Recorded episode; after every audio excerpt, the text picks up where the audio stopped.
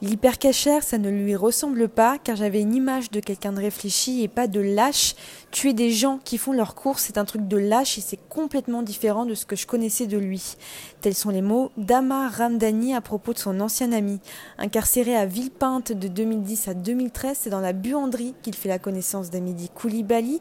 Il raconte sa relation forte entre eux et leur conversation sur leur enfance, leur vécu. J'avais l'impression qu'il donnait l'image d'un homme qui commençait sa vie à sa sortie de prison, dit l'accusé. Il s'est dit sonné quand il a appris les attentats et assure n'avoir jamais vu la radicalisation du terroriste. Il pratiquait la religion dans le sens positif de la chose, a-t-il déclaré. Intelligent et avec une aisance orale assez déroutante, Tamar Ramdani n'hésite pas à répondre aux avocats de la partie civile en argumentant précisément à chaque question. Néanmoins, il se retrouve à plusieurs moments en difficulté, ayant eu des contacts avec Koulibaly jusqu'à la veille de l'attentat de Charlie Hebdo. Amar Ramdani assure que c'était pour lui rendre de l'argent concernant une vieille dette. Le soir de l'attentat de l'hypercachère et après avoir vu la photo d'identité du terroriste, il jette son téléphone qui a servi à parler avec Koulibaly et qui contient 31 lignes téléphoniques, une action qui a interpellé le président. Qu'est-ce que vous craignez en vous débarrassant de votre téléphone, en le jetant? On a l'impression que vous vous reprochez un truc. Je savais très bien que les policiers allaient remonter à moi, donc j'ai eu la réaction d'un mec paniqué qui ne voulait pas d'histoire, indique-t-il. Ces allers-retours entre Paris et le Nord ont aussi posé question.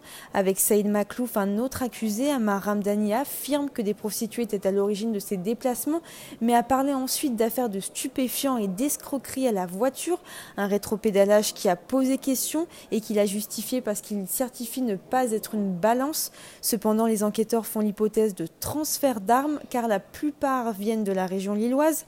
Néanmoins, à ce stade, aucune preuve n'a été démontrée. Dans l'après-midi, son ex-compagne gendarme en 2015 est venue à la barre déposer. Elle raconte sa rencontre avec l'accusé, sa conversion à l'islam en 2011 et aussi la réaction du présumé complice face aux attentats. Il était complètement éteint et m'a dit qu'il connaissait bien le terroriste, qu'il avait été en prison avec. Amar Ramdani lui demande alors ce qu'il doit faire sachant qu'il a été en contact. Je réagis à ce moment-là comme une gendarme en lui demandant depuis quand il le connaît quand il l'a vu, s'il l'a aidé, mais il me répond que non. Donc pour moi, il n'avait pas à s'inquiéter.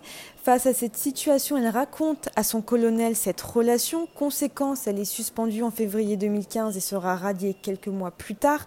À la barre, elle déclare regretter de ne pas avoir agi différemment avec son ex-conjoint. Ce troisième accusé encourt donc 20 ans d'emprisonnement.